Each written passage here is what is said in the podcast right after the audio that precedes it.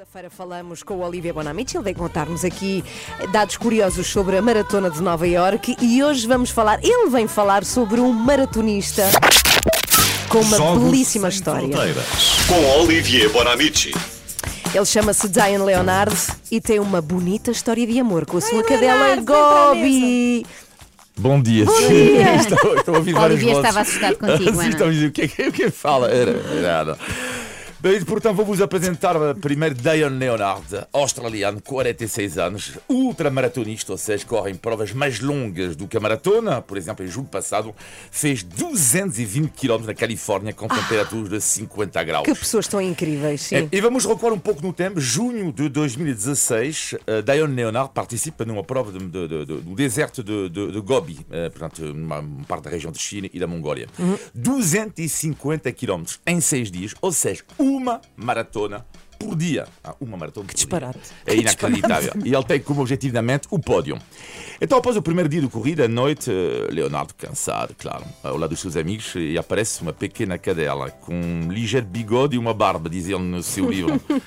Eh, e aí, de repente, a cadela desaparece. Ok, na manhã seguinte, eh, segundo dia de corrida, linha de partida, e quem aparece ao lado de Leonardo? O mesmo cão que olha para o austra- australiano, Leonardo, na altura, não liga nenhuma, está concentradíssimo na corrida. Início da corrida, ele arranca e atrás dele o cão também arranca. Não posso crer. Ah, Passado 15 minutos, o cão eh, desaparece e no meio de nada, após alguns quilómetros, o cão eh, reaparece atrás eh, de Leonardo. E quase todos os dias eles vão correr juntos. No dia seguinte, igual. Então Leonardo passa no ponto de abastec- abastecimento, lá sempre bebida e comida. Eh, o cão já entende, claro, que há comida. O australiano já pensa, ok, ele vai me deixar a partir de agora, mas não. O cão quer saber apenas de uma coisa, é de de alguém, neste caso de Leonardo. E à noite, no acampamento, o atleta dá então o nome de Gobi, a cadela, que adormece. Por ao causa lado do nome do atleta. deserto? No terceiro dia de corrida, na partida, eh, isto é incrível, tanto, o Gobi novamente lado dele, tanto, eh, eh, e o público aplaude, fica louco, como é que isto é possível, esta dupla? E após alguns quilómetros, Leonardo atravessa um rio e ouve atrás dele a Gobi a ladrar e a chorar. Só que há uma questão ali que o Leonardo tinha um objetivo apenas só, é o pódio, é ganhar esta corrida, ele está à frente. E ele pensa, o que é que eu faço? Eh, se eu volto atrás, eu perco a corrida. Mas ele diz, não pode deixar esta cadeira, não posso. E ele diz Volta na atrás. sua biografia Ana que pela está a primeira chorar, está a vez- chorar. Ele diz pela primeira vez mesmo. minha vida eu voltei atrás, fiz marcha atrás. Ele vai eh, salvar a, a Gobi e, eh, e é engraçado porque na biografia, bom, a biografia não vale, não vale grande coisa, verdade eu li ontem, foi abor- aborrecido, mas o, o- o filme, a história é genial.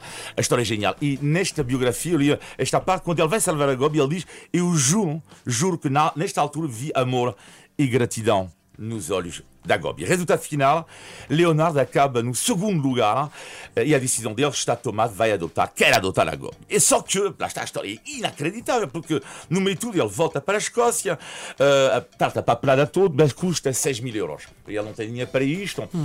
Eh, e vai lançar um crowdfunding. Portanto, ah, ele corre uma maratona por dia Um e não é rico. Sim, E não é rico. não, não é rico. não. Isso é que, isso é que, não, isso é que não está certo. Pois não. Se eu corresse uma maratona por dia, exigia ser milionária.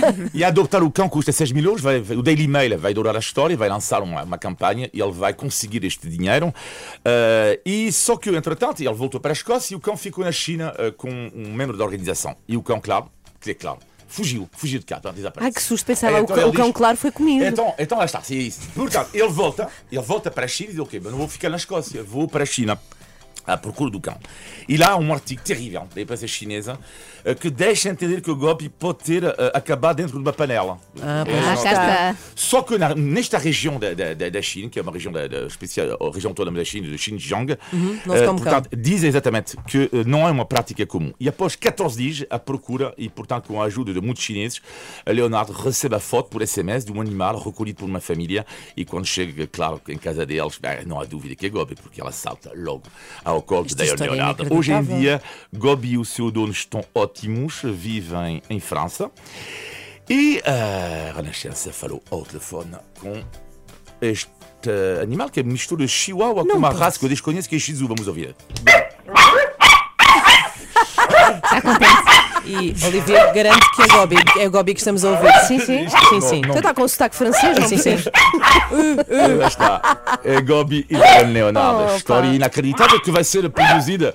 Uh, cara de Gobi. E vai ser produzida, uh, portanto, normalmente em 2022 no Para cinema. cinema. uh, com, com o cinema, porque é uma história de facto isso vai ser um inacreditável. sucesso. Bem que giro, Leonardo e Gobi. Olha, muito obrigada. A história foi linda e quase que chorei aqui Quase também não, Quase Lágrimas. estava Ela ali em chorou lágrimas. Que belíssima história. Olivia, até segunda-feira é Obrigado. Segundas e quartas, Jogos Sem Fronteiras na Renascença. 24 horas por dia, 7 dias por semana. As melhores histórias e as suas músicas preferidas. Renascença. A par com o mundo, impar na música.